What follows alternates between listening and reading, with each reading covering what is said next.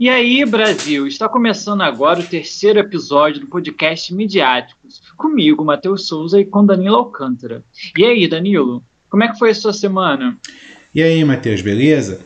Aqui foi tudo tranquilo, a semana foi boa, friozinho chegando, a gente está chegando no inverno, né? O clima, o clima petropolitano, chuvinha fina, russo, né? E por aí, como é que foi?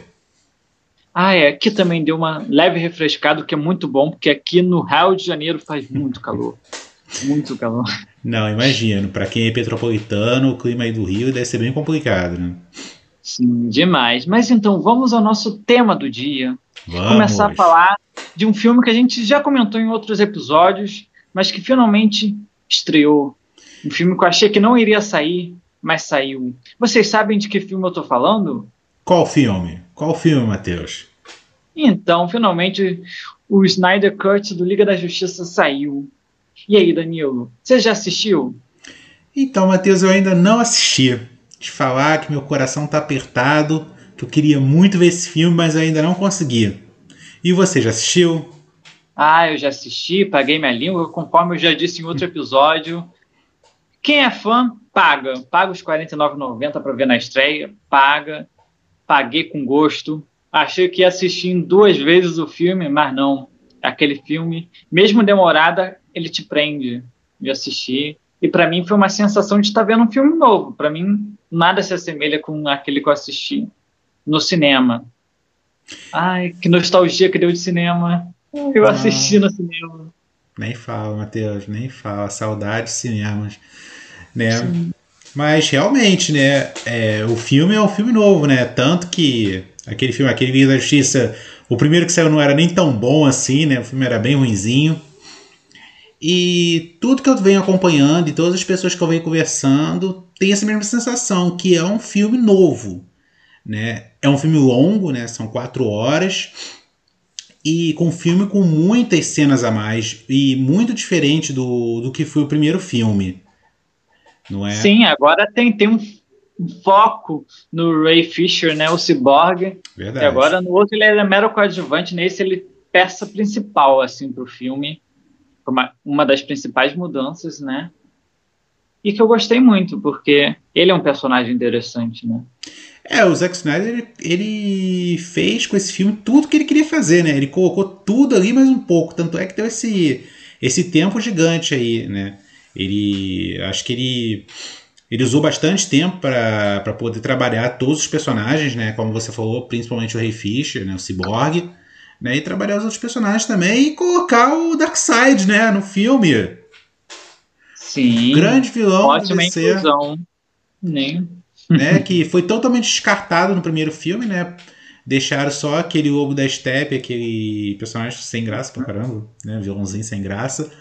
Né? E mas até o logo da Step já foi mais desenvolvido nesse também, o que foi um ponto muito interessante. Todo o filme valeu a pena, eu acho que valeu a espera, realmente. Mas o Zack poderia ter um pouquinho mais de timer, que o Joss Whedon foi melhor nesse sentido, mas também com quatro horas. Cara, haja desenvolvimento, é muita história. É verdade. Não tem como. Mas agora, Matheus, a gente, a gente pode falar que esse filme foi uma vitória do fã, não é? Né, o... Com certeza. Que se os fãs não tivessem apoiado a causa do Zack Snyder, a Warner com certeza não teria feito isso. Sabe? Não, o filme não sairia do papel, né? O, os fãs compraram a ideia do, do Zack Snyder, né? Começaram a. Rolou muito engajamento. Nas muito... redes sociais. Uhum. Não é? E a Warner comprou essa ideia, investiu dinheiro, investiu bastante dinheiro, né? E o resultado está aí. O filme tá com, com retorno, né, acima do esperado, acho que muita gente achava que não ia dar certo, né, até por ser uma um relançamento de um filme, né, talvez até uma ideia requentada, como alguns já disseram por aí. E tem muita gente quebrando a cara, né, porque o filme está sendo um sucesso muito grande. Sim, um sucesso. E isso é muito importante, mostra o poder que os fãs estão tendo frente a essas grandes produções, né? Como a gente, eu posso citar também no caso do Sonic, né? Que saiu aquele trailer com a cara do Sonic horrível. E os fãs foram lá na internet e a produtora acatou. Foi lá e fez umas mudanças. O que também é um sério problema, né? Porque tudo isso é dinheiro, né? É verdade. Não é tão né? fácil assim mudar, né? É, hoje em dia, com, com as mídias sociais, o, os fãs eles ganharam um poder que antes eles não tinham, né? Agora eles podem comentar, opinar sobre, sobre os filmes e, e as, as produtoras, como, como sendo empresas capitalistas né, que visam lucro, elas vão ouvir o, o consumidor delas né, e vão querer atendê-lo da melhor forma possível. Só que acaba que o fã, isso é bom e ruim, como o caso do, do Liga da Justiça. Conseguiu tirar do papel um projeto do, do Zack Snyder no caso do Sonic, né, foi uma foi uma perda de tempo, né, uma perda de dinheiro, porque você imagina modelar um personagem desse deve custar muito dinheiro para a empresa, né, muito tempo, né, do, dos profissionais lá, né, e e acaba que por uma decisão que que não é de que não é estratégica, não é não é de um empresário, não é nada, é, é o fã e que simplesmente não, não gostou, né? Então eu acho que isso aí é uma coisa que a gente tem que conversar. Até quando, aonde vai esse limite do, do fã poder ali colocar o dedo dele em tudo, poder opinar em tudo, né? E querer que, que as produções, que os filmes tenham a cara que ele deseja. Né? Porque não necessariamente precisa ser do jeito que aquele fã espera que seja. É, porque nem necessariamente desse jeito que ele espera é um jeito legal, um jeito que vai realmente ficar bom. Então, Verdade. calma aí. É complicado, isso afeta muito também na criatividade do diretor. Assim, já não bastasse os executivos que sempre vão lá passando a tesourinha, cortando e podando a ideia de quem está criando aquilo. É complicado. Não, é muito complicado, né? Até a gente falando de fã, a gente pode citar a, a fanbase de Star Wars, né? A fanbase gigante e são os piores fãs do mundo. Fãs né? chatos. São gente. fãs muito chatos, né? Como eu já falei no primeiro episódio, eu sou, eu sou um fã fervoroso de, de Star Wars. Né? E é uma fanbase chata e é uma fanbase que, que não foi renovada. A Disney com, tentou, com essas últimas produções, tentar renovar os fãs de Star Wars, mas não conseguiu muito. Então, a média de idade desses fãs é de 30 anos para cima e são fãs muito saudosistas do passado, daquele passado da trilogia dos anos 70. Né? E quando a Disney começou a lançar a trilogia nova, os filmes novos, foi muito impactante para essas pessoas. Principalmente o caso do, do episódio 8, que foi o mais controverso de todos, né? com o tratamento que, que o diretor, que o Ryan Johnson deu para o Luke Skywalker, e isso gerou uma onda gigante de, de reclamações dos fãs, hate de tudo quanto é lado. E o que, que, a, o que, que a Lucasfilm fez? Vamos agradar ao fã. Então eles pegaram e entupiram o episódio 9 de tudo quanto foi é, fanservice possível. E o resultado do filme é um tanto quanto controverso também. Né? Então acabou que eles conseguiram ter dois filmes controversos o, o filme do meio e o filme que encerra a trilogia, que é um filme totalmente sem pé nem cabeça. O um filme que é jogado para você e você não entende nada e todas as informações passam muito rápido e depois eles tiveram que, que complementar as informações com livros, com, com quadrinhos, para poder enxertar coisas na história que ficou totalmente vago no filme. É, e se é controverso para esses fãs fervorosos, imagina para o público novo que eles estão tentando conseguir. É complicado, né? Não é tão fácil assim renovar essa faixa etária. É, eu até cheguei a conhecer pessoas assim mais jovens do que eu que gostaram do filme, mas dos filmes, mas não não é muita gente. Então, eu acredito que, que, a, que a fanbase ela ainda é são de pessoas mais velhas, não é? Sim. Sim, no meu próprio caso, você falou aí que a fanbase aí é acima dos 30, eu tô abaixo dos 30 aí, e assim, ainda não foi uma franquia que me deu vontade de assistir. Ainda tô esperando. Eu quase assisti o Rogue One, mas assim, ainda não me pegou. Eu espero que venha um filme novo nessa safra que tá vindo aí, que pegue, assim, consiga pegar esse público novo. É, o problema é que o público novo foi todo pra Marvel, né? A grande Ai, verdade é essa. A grande verdade é essa, né? A Disney tem dois produtos e, e o público infantil, infanto-juvenil, tá tudo na Marvel, não adianta. Isso aí ela vai ter que conviver. Por mais que eles tentem criar produtos que são, que são voltados para esse público, ainda não conseguiu. Não é? Mas também tá tudo em casa, né? Tudo Disney agora. Exatamente, né? O dinheiro tá todo lá, não adianta. É bom que divide, os novos ficam aqui, os, os antigos ficam lá, é, pois é. Tá indo do mesmo jeito para Disney, então não tá nem ligando, né? Exatamente, é isso aí. Né? então, Matheus, é... tem outro serviço de streaming também que a gente não, não comentou da, nos, outros, nos últimos episódios, não é? Que... Sim, o Prime Video ainda não apareceu aqui. Exatamente, a gente não falou dele. Como é que pode um streaming tão barato que cabe no bolso de todo mundo com séries maravilhosas? Se você gosta de comédia, você precisa ver The Office. Assim, fica a dica. E se você, inclusive, gosta dessas dicas, me segue lá no Instagram, arroba Relíquias do Streaming. Lá tem dicas maravilhosas, tanto para Netflix, para o Prime, para o Globoplay. Então, vão, me sigam lá. Ó, segue mesmo, que o Matheus dá dicas maravilhosas. Cada dica imperdível. Vão lá que vocês vão gostar. Então, mas falando da Prime, acho que a série que mais chama atenção, com certeza, é The Boys, que também uhum. foi uma uhum. série semanal, meio WandaVision, né?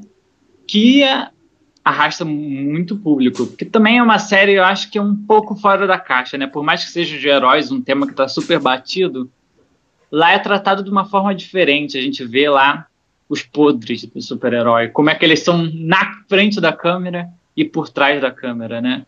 Que lembra muito da situação que a gente vive hoje no momento, né? Porque todo mundo adora aparecer ali bonitinho ali no Instagram, nas redes sociais, mas assim, nem sempre é aquilo. Mas por trás das câmeras, né? Por trás é outra pessoa completamente diferente. Não é? Sim. É, eu ainda... Por isso passa tão sucesso, né? Que é uma Exato. crítica ao momento que a gente vive, né? É uma crítica à sociedade, né? É uma crítica à forma que a sociedade vive, né? Essa forma que chega a ser fútil de um ponto de vista, né? Por querer mostrar uma coisa que na verdade não é. Eu, eu ainda não tenho, eu confesso que eu ainda não tenho Amazon, né? Eu ah, é como não? Você tá perdendo. Verdade, Matheus, verdade. Eu ainda não assisti nenhuma dessas séries. Eu já ouvi muito, falar muito bem de The Boys, muito bem mesmo. Parece ser uma série maravilhosa, mas eu ainda não tive oportunidade de ver. Sim, é muito boa, mas cuidado que tem cenas explícitas assim. Maiores de 18. Sim, não é nem por, por nessa safadeza não, gente, é pela violência mesmo. Sim, é, essa violenta, né? É aquela série pesada mesmo, mas assim, muito interessante. Eu acho que para a premissa que ela tem é muito boa e cumpre. É, quando a violência é tratada como uma dentro ali do contexto da série, pode se tornar inter interessante, né? É, tem até um caso, eu não sei se você já viu a série Demolidor da, da Netflix. Sim, sim, maravilhosa. Uma das melhores da Marvel Netflix. É, eu te confesso que eu ainda não. que eu tô tentando assistir. Eu tô ali no quinto episódio da primeira temporada. Uhum. E, e eu achei que ali, nesse caso dessa série, a violência é tratada de uma forma muito gratuita. Que não. Que ela.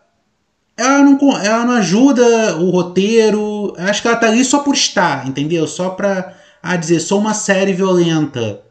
Eu acho que isso chega assim. Não sei nem se, essa, se é a palavra correta para falar, mas chega a ser cansativo, entendeu? Você fica ali, você fica vendo aquilo ali e o demolidor batendo em todo mundo e. Tá, sabe? É diferente. Eu acho que é diferente de quando você vê uma série tipo Game of Thrones ou uma série como Vikings, por exemplo. Entendeu? Que tem ali uma violência muito gratuita, mas faz parte ali de todo o contexto que a série está que a série tá inserida. Opinião controversa, hein? Opinião então, controversa, claro. eu também, eu também não gosto muito assim, dessas cenas mais violentas. Eu, assim, é o tipo de cena que eu não ligo de cortar. Mas nesse sentido, eu acho até que encaixa, porque o Demolidor teve mais uma pegada, porque diferente dos heróis principais da Marvel, lá os Vingadores, ele é um herói mais urbano, assim, que é mais com essa historinha ali em Hell Hell's Kitchen, Hell's Kitchen, mas enfim, eu acho que ele acaba sendo que ele não tem não tem aquele poder, assim. E essas são cenas mais assim, mas eu, o que eu gostei, por mais que eu não goste tanto dessas cenas violentas, é que elas são bem feitas, eu achei bem coreografadas, eu achei Sim, até verdade. que encaixa. Ela tem esse clima mais dark mesmo também, é a mais pesada desse núcleo Marvel Netflix. Mas assim, eu gostei, tanto que me deixou com muito, muita expectativa para os defensores, que acabou sendo uma bosta. a série mais bosta que, que a Netflix fez da Marvel, mas enfim. É, Perderam. Mas... Perderam, mas eu ainda tenho a esperança que o, que o, o ator que fez o Demolidor vá pro, pro MCU, quem sabe. É, existem Rolam rumores, boatos, né? Rolam existem boatos. rumores, rumores, né? Mas temos Eu que esperar para ver. que vai, porque ele foi muito bom, assim.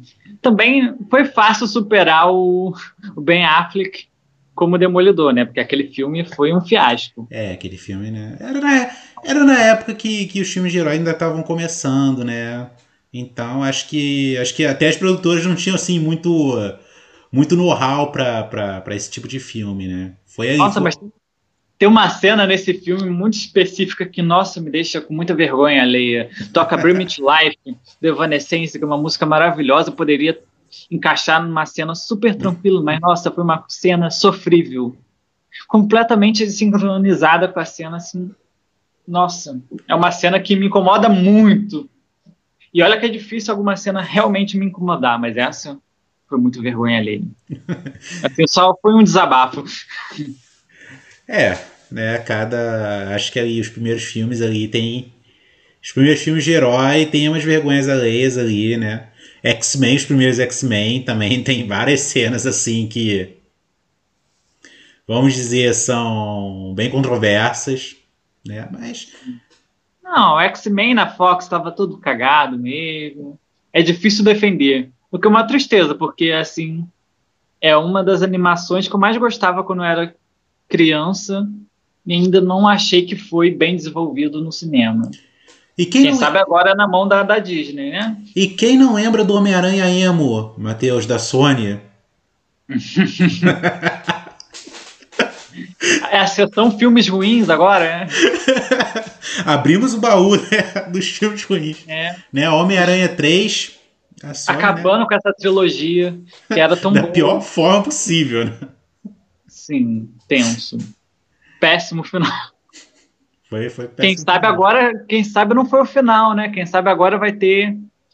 Os rumores dizem que ele vai estar tá aí, né?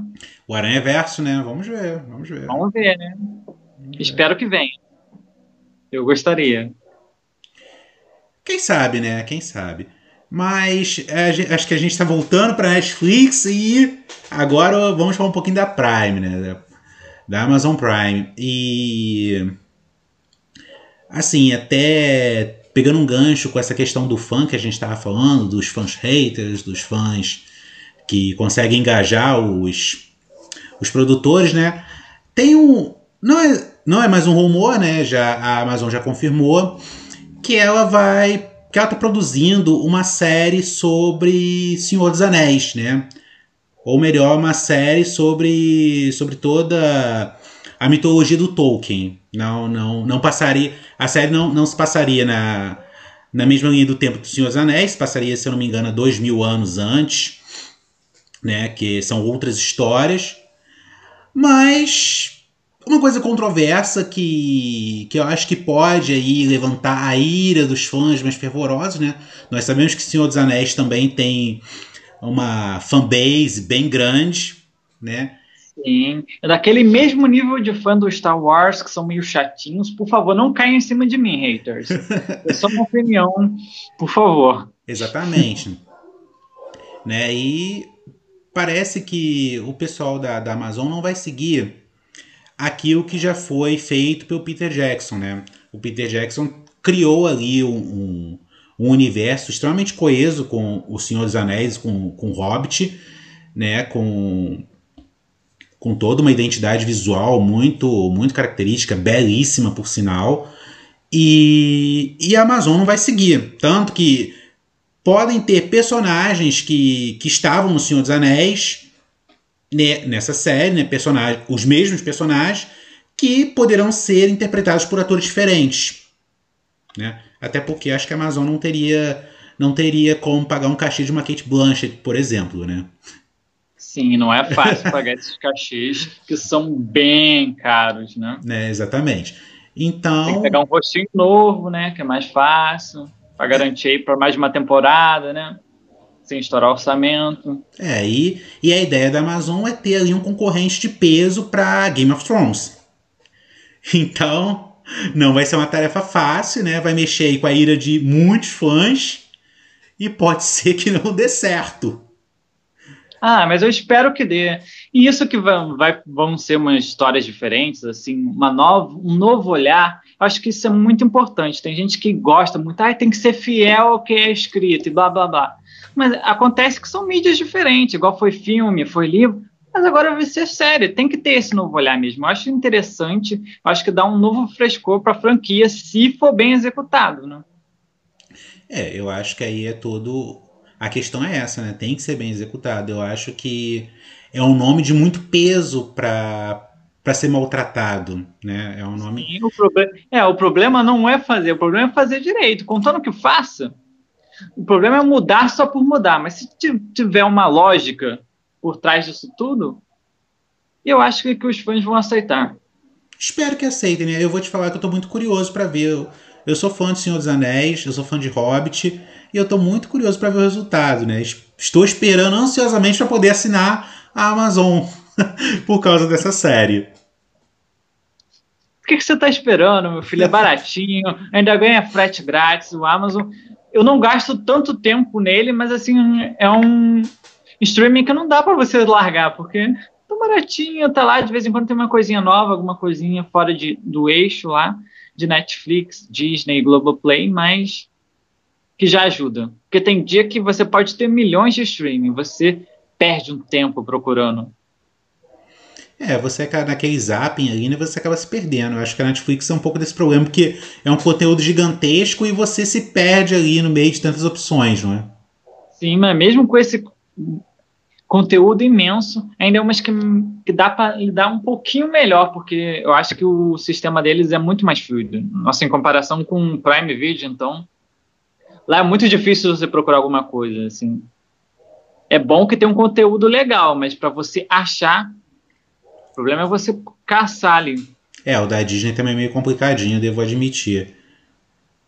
Né? Mas eu acho que a Netflix né, foi a primeira de todas essas de, de todas de essas plataformas de streaming, né? né? E é que tem mais conhecimento ali, né, para poder criar uma, uma experiência muito mais agradável para o espectador, né? Sim, a Netflix fica no nosso coração. Pode chegar outros, mas assim, ela, ela ainda tá tem um lugar ali, dela né? cativo. Ela tá ali Sim. guardadinha no, no nosso. E ainda tem um marketing maravilhoso, eu adoro. então é isso, Matheus. A gente está voltando pro, pro assunto Netflix, né? E acho que é melhor a gente guardar pro próximo episódio, né? Afinal. Sim, tem que sobrar assunto pro próximo. Tem que sobrar assunto. Sim, a temporada aqui ainda está longe de acabar, então. Estamos favor, só no começo da temporada. Sim, sigam, curtam, compartilhem e voltem, porque toda semana tem um episódio novinho, fresquinho, falando sobre tudo aquilo que a gente gosta. Isso aí, pessoal. Estamos deixando gancho para o próximo episódio. Não percam. E, como o Matheus falou, curtam, compartilhem e envie para aquele amigo que gosta de séries, gosta de cultura pop, que eu tenho certeza que ele vai gostar do nosso programa, do nosso conteúdo. É isso aí, galera. Nos vemos no próximo episódio. Até o próximo episódio, pessoal. Tchau, tchau.